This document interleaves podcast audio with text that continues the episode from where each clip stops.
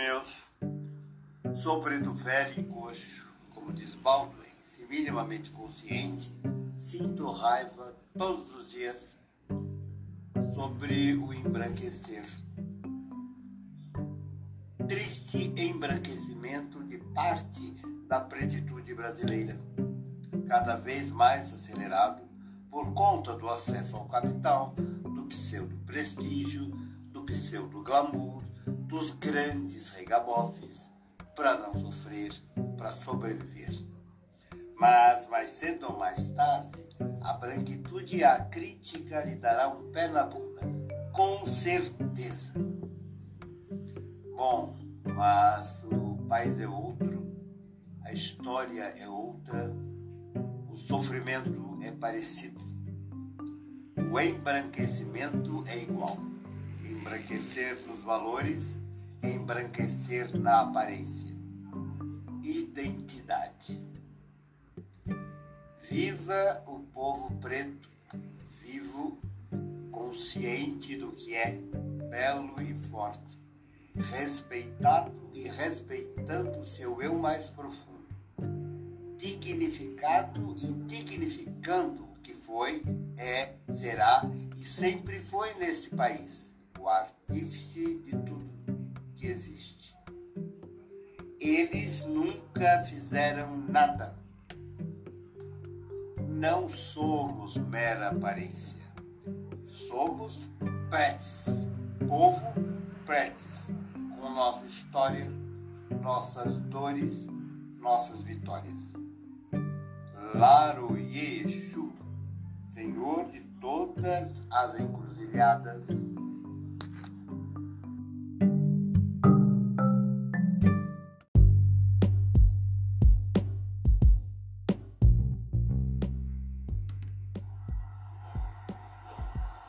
Meus. Preto velho e coxo que sou, ando devagar. Observo muito. Aí sinto saudades. Vi pela centésima vez o filme Domésticas. É com a atriz Olivia Araújo, grande atriz, pretes. Retrata a situação dos empregados domésticos no Brasil pretes e brancos empobrecidos. Subordinação, discriminação, racismo, vindos de uma branquitude acrítica de classe média e dinheirada, ou nem tanto, e ricos, medíocres e de inteligência limitada. Brasil, paraíso dos empregados domésticos uma gourmetização da escravização. Assustou-me, nem tanto, na verdade, nem um pouco, a atualidade das denúncias. O filme tem um toque de humor ácido, o que nos faz suportar as denúncias. Uma coisa, porém, estava desatualizada. A letra de uma das músicas falava em um jovem preto assassinado a cada quatro horas. Hoje é um jovem prestes assassinado a cada 23 minutos. Lembrando, o filme foi de 2001. Assisti ao filme em 2002 ou 2003. De lá para cá, nada mudou. De lá para cá temos uma infinidade de livros de escritores e escritoras pretes e de pseudos intelectuais pretes, falando de racismo estrutural, manuais antirracistas, de aquilombamento, em entrevistas da TV, podcasts e muitos regabofes para discutir a vida do negro. Não falam preto né? Nunca, não sei. Ah, mas aí eu me perguntei aí. Tudo só tem aumentado a conta bancária deles. Descobriram que a causa Pretes dá dinheiro. E muito. Vejam o pseudo falso de suas vidas. Espelham-se nos valores coloniais brancos. Não fazem questão de esconder. São, novos, são os novos pretos endinheirados. A nova classe média preta com dinheiro. A bolha. Volto a dizer, luta antirracista é luta anticapitalista. Do contrário, é uma brincadeira homicida. Porém, tudo fica na denúncia. Não digo denúncia vazia, porque está cheia de intenções. Vou chegar lá, com tudo que isso implica: prestígio na mídia, dinheiro, cumplicidade com a viga mestra que sustenta todas as estruturas racistas, ou seja, o capitalismo. Pior, se dizem aquilombados, se dizem decoloniais. Aquilombados com quem? Com a branquitude capitalista e a crítica. Não há efetividade para acabar e erradicar com tudo que mata e apaga o povo pretes. Por que nos matam? Por que não nos querem vivos? O filme é bom. Se puderem, se quiserem, vejam. Vão gostar. Ser negro é minimamente, minimamente consciente é viver o tempo todo com raiva. Ser preto e minimamente consciente é viver o tempo todo com raiva. Fico com Walter. Não participo desse circo de horrores. Deles fomos e somos vítimas. Claro e eixo, Senhor dos caminhos,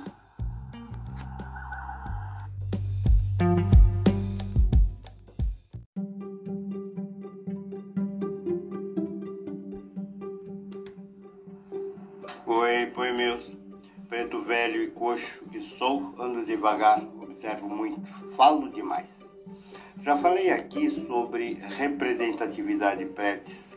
Penso que não há.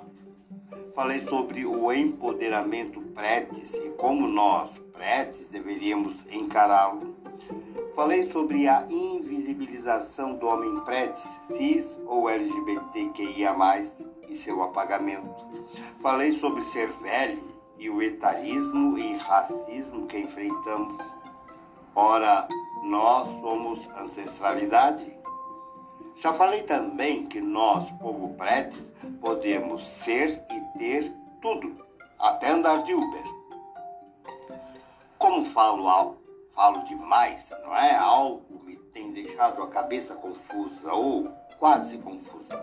Tipo, olha nós aí na televisão, olha nós na TV. Direto, só dá pretes nos comerciais. Tô contente, só que não. Vejo TV desde os meus seis anos de idade. Estou com 68. Família preta, pobre, empregada em bairro classe média Morávamos nos fundos de um dos prédios onde meus pais eram zeladores.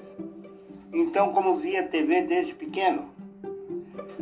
Primeiro foi na TV Vizinho, é, na casa de Dona Micheline, mãe da Jônia. Era uma costureira francesa que tinha TV. Embora bairro de classe média, nem todos tinham TV. Estamos em 1959. Lógico, Assistíamos o que ela queria e até a hora que ela queria. Minha mãe, não é, cansou-se dessa história. Se virou como pôde com meu pai e descobriram a loja Três Leões, na Avenida São João, é aqui no centro de São Paulo. TV no crediário a perder de vista. Anos depois desta mesma loja, vieram as bicicletas, minha e de minha irmã. Uma beleza, TV em casa. Puma Júnior, Circo do Arrelia. Praça da Alegria, desenhos, muitos desenhos. Chincana que bom, Sítio do Pica-Pau Amarelo, Retintim, novelas, novelas e novelas, até hoje. E muitas propagandas, ou melhor, comerciais, muitos. Não tenho lembrança de nenhum pretes, garoto ou garota propaganda. Nós, pretes, estávamos mais nos humorísticos, é, humorísticos, desdentados, mendigos, abobados, até os bonecos, né, os beneditos, chamavam-se beneditos, sebastiões, não é, dos ventrílogos, eram estereotipados. Também éramos escravos nas novelas de época, ainda hoje, só que mais gourmetizados. Não tinham a noção de escravizades. Agora estamos direto nos comerciais, anunciando de laxante a remédio para dor de cabeça, carros de luxo, lofts, estúdios, cartão de crédito, empreendimentos milionários, viagens, comidas, muita comida. Vendemos quase tudo. Muitos são artistas, cantores, cantoras e uma infinidade de modelos pretos anônimos. Vejo nisto muita falsidade, hipocrisia, forçação de barra. Sim, temos uma pequena parcela de pretes consumidores dos produtos anunciados, certo? Principalmente os pretes embranquecidos pelo acesso ao capital. Mas numa sociedade tremendamente racista como a nossa, esta exposição maravilhosa, explosiva de pretes em comerciais é hipócrita. Numa sociedade que mata um jovem preto a cada 23 minutos, isto é hipocrisia. Numa sociedade onde pretes são os primeiros a serem revistados e presos pelos simples fatos de serem pretes, isto é hipocrisia. Numa sociedade onde toda semana tem um caso escabroso de racismo, isto é hipocrisia. Numa sociedade onde somos seguidos por seguranças em lojas, shoppings, supermercados, isto é hipocrisia. Numa sociedade onde a cidade mais rica do país tem mais de 30 mil pessoas em situação de rua, sendo a maioria pretas, isto é hipocrisia. Num país de Marielles, Jonatas, Miguéis, Norvais, Alexandres, Patricks, Cleberson, isto é hipocrisia, alienação, mentira, mais uma artimanha do projeto colonial. Para tirar dinheiro de quem não tem. Não me venham com a pseudo-história de representatividade, empoderamento, nova classe média pretes, isto é, a bolha de pretes embranquecidos pelo acesso às migalhas que o capitalismo lhes oferece, para dar um ar de equidade social que não existe. Oba, olha nós aí na televisão. Só que não quem está lá não somos nós, povo pretes. É um parecer ser, pois o ser é e o não ser não é. Este é o caminho da convicção, pois conduz à verdade. Filósofos pré-socráticos, Parmênides. Ser negro e minimamente consciente é viver o tempo todo com raiva. Estou com Baldwin claro e eixo, Senhor dos caminhos.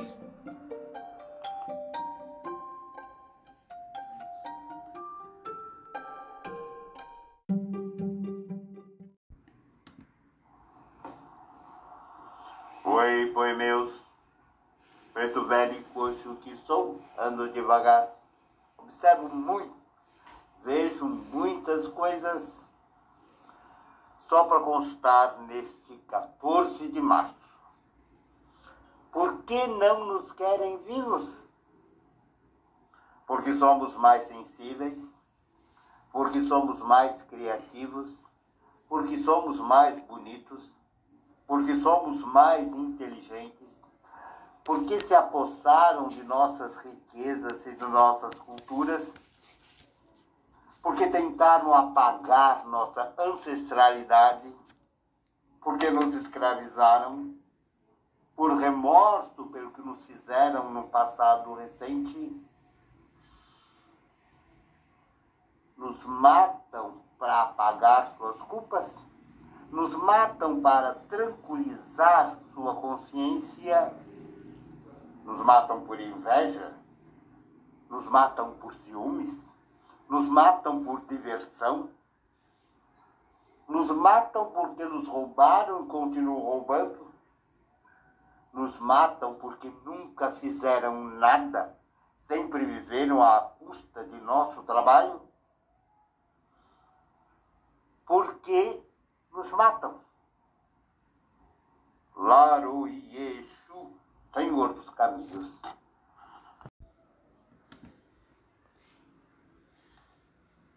Oi, meus.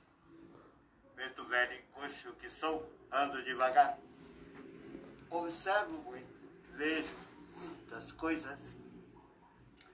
Tem um artigo na revista online Mirada Janela, né, que fala um pouco sobre o que penso sobre o embranquecimento de certos pretes. Chama-se Pretes que não é pobre, não é pretes. Ontem, na minha longa fala, falei novamente sobre o embranquecimento de certos pretes. Aí, percorrendo o Instagram, deparei-me com a notícia de que um rapaz havia sofrido racismo num shopping no Rio de Janeiro. É caso de um rapaz preto, 30 anos, dentista, filho de um famoso humorista e cantor, sambista, né, que durante muito tempo sofreu racismo recreativo em rede nacional, nos deixando a todos com vergonha alheia. Pertencia a um grupo que fazia trapalhadas em um programa da Rede Globo e privilegiava piadas racistas, discriminação de LGBTs que ia mais, achincalhava com bêbados e pobres. Mas racismo é racismo, né? deve ser denunciado. Surpreendeu-me um pouco não é? Um pouco só, né? Não me admiro dessas coisas. A fala desse rapaz, né? Então vejamos. Então eu pergunto, ser preto hoje em dia é isso? Vou precisar fazer mais quantas faculdades para tentar ser visto de outra forma? Ou preciso usar máscara branca na cara? Acho que nem assim tenho respeito. Nojo desse shopping, nojo desses seguranças. Tudo bem, certo? Tá? Tem que denunciar. Mas penso, não é? Vamos, vamos ter frase por frase.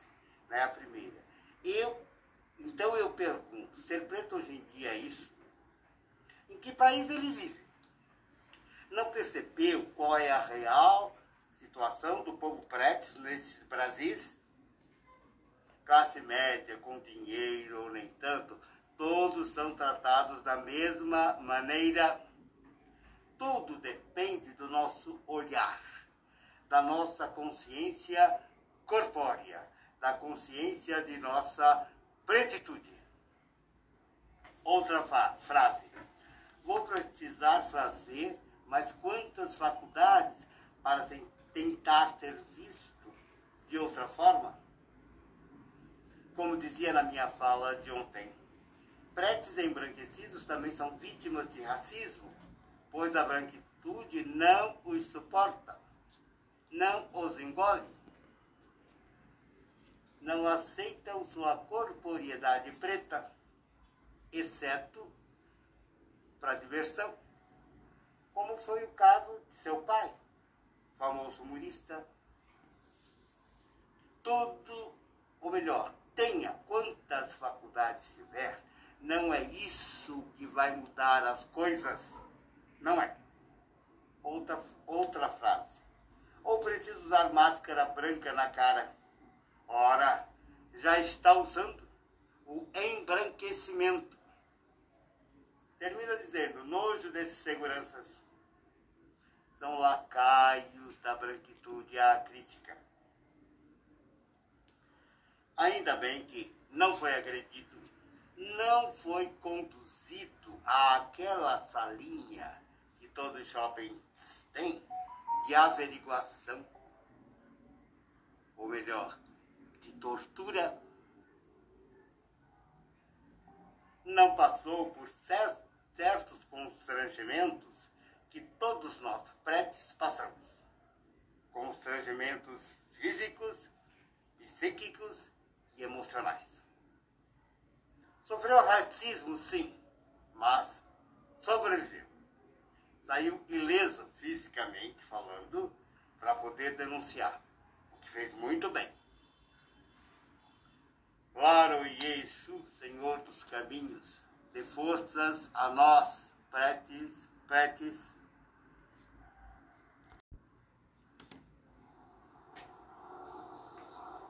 Pois meus, preto velho e coxo que sou, ando devagar, observo muito, vejo muitas coisas, ouço muitas coisas.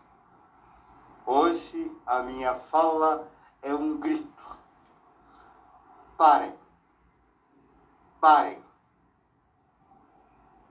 Só vejo sangue nos ouvidos, gritos sufocados, abafados, desesperados. Lucas Henrique, Moisés, Miguel, Evaldo, Mário Neto, Marielle, Durval, Lius Manuel, Jonatas, uma infinidade de anônimos. Carnaval, terça-feira. Alexandre, Patrick, Cleberson, Chacina da Gamboa, Salvador, Bahia. Todos jovens pretos com menos de 40 anos, São Paulo, Rio, Bahia, Pernambuco, Brasil todo. Um jovem pretes a cada 23 minutos é morto, assassinado. São Paulo, a Cracolândia, o povo em situação de rua, os pedintes, crianças, mulheres, jovens, velhos, todos pretes Jacarezinho, Salgueiro, duas entre tantas favelas e periferias invadidas a tiros, rios de sangue, mortes, mortes e mortes de jovens pretes. Diante dessa situação, muitos pretes, intelectuais, acadêmicos, jornalistas, políticos, influencers e outros berram é o racismo estrutural. É o racismo estrutural. É o racismo estrutural. Virou moda. Estou cansado. Tenho o direito de estar por tudo que já vi e continuo vendo. 133 anos da pseudo-abolição, quando eu nasci 65 anos da pseudo-abolição. Continuo falando. Nada muda. Nem as intenções. Lá atrás, era a teoria do embranquecimento pela miscigenação do povo preto. Não deu certo. Somos 56% da população entre pretes retintos e de tez variada, mas todos pretes. Antes a matança de pretes, os quilombos atacados, atualmente é o embranquecimento pelo acesso ao capital. Alguns prédios via profissão ou outros meios, vai, é? comércio e por aí vai, têm acesso ao capital. Capital esse que é branco e que é dos brancos. Assumem valores brancos. Tentam espelhar a supremacia branca. Afastam-se do povo preto. Este embranquecimento está dando certo. Vide os regabofes e a vida de classe média endinheirada de certos artistas, escritores, escritoras, jornalistas, advogados, influencers e outros, todos pretos. Vivem numa bolha, donde até falam do famoso racismo estrutural, mas nada fazem de concreto. Não é uma denúncia, anúncio explícito, não é uma denúncia, anúncio explícita. Muitos prédios da bolha têm acesso aos sofás da grande mídia. Lá estão quase todos os dias falando da vida do negro. Não pode falar preto, é negro. Ah, da vida do povo negro no Brasil, do tal de racismo estrutural que mantém essa situação de desigualdade. Falam na perspectiva de que todos podem chegar lá. Chegar lá aonde? Às classes sociais mais abastadas. Mentira! Nunca chegarão. Exatamente por conta dessas estruturas do racismo. Estrutura econômica, sanitária, educacional, profissional, habitacional e por aí vai. Toda estrutura para se manter em pé tem uma viga mestra uma trave grande que suporta todas as outras, uma viga principal. Esta viga principal suporta todas as outras estruturas. É a resistência global de toda a construção física, social, psíquica. Qualquer bom pedreiro sabe disso. É a viga mestra. Assim, se o racismo é estrutural, como dizem as dúzias, qual a viga mestra que o sustenta? A viga mestra que sustenta o tal do racismo estrutural é formada pelos herdeiros do projeto eurocristão colonizador civilizatório mercantilista, conhecido hoje por capitalismo pré-capitalistas, ou seja, embranquecidos, que vivem das migalhas do capitalismo, por coerência, não podem ser antirracista. Luta antirracista é luta anticapitalista. Caso contrário, é brincadeira homicida, como estamos vendo todos os dias, a cada minuto pretes embranquecidos né, também são vítimas do racismo, lógico. Pois a branquitude não os engole, apenas suportam. Não aceitam a sua corporeidade preta, a sua corporeidade pretes, exceto para diversão. há um extermínio deliberado do povo preto. Observem, os mortos, em sua maioria, são homens cis e LGBTQIA+. Crianças, jovens, jovens adultos. Não há velho entre os mortos. Não há velho entre aqueles que são assassinados.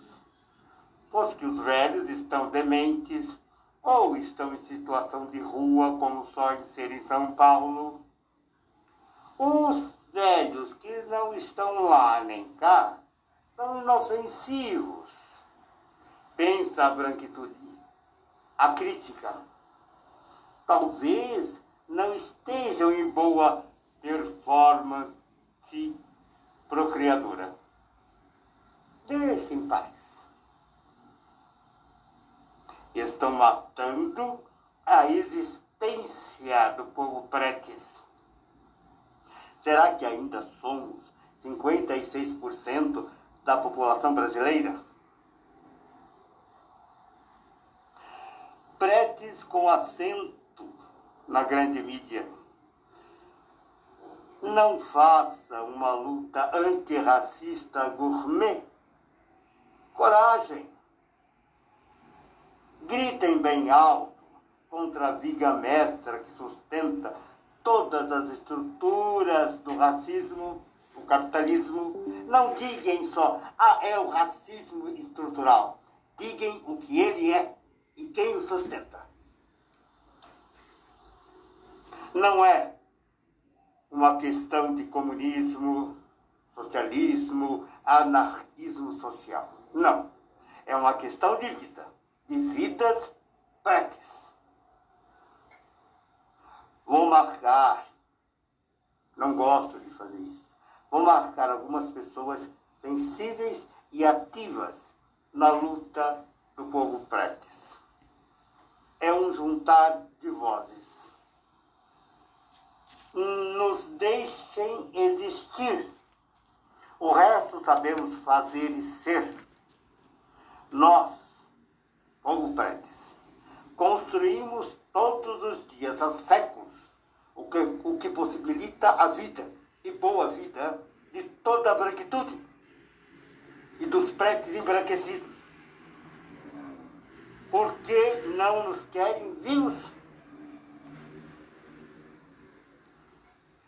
Entre todos que marquei, sou o que tem mais idade. Aceitem, pois, a bênção, não é? Desse mais velho, preto e coxo que sou. Axé a todos. Hoje me solidarizo com a Gamboa na pessoa do professor e ativista Marcos Rezende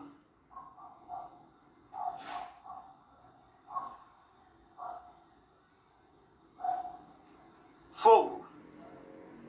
Queimaram palmares, surgiu caldeirões. Fogo, queimaram caldeirões, surgiu pau de colher. Fogo, queimaram pau de colher. Surgiram e surgirão tantas outras comunidades que os vão cansar de continuarem queimando porque mesmo que queime as escritas, não queimarão a oralidade. Mesmo que queime os símbolos, não queimarão os significados. E mesmo que queimem os corpos, não queimarão a ancestralidade. Mestre quilombola Antônio Bispo dos Santos. Laro Yeshu, Senhor dos Caminhos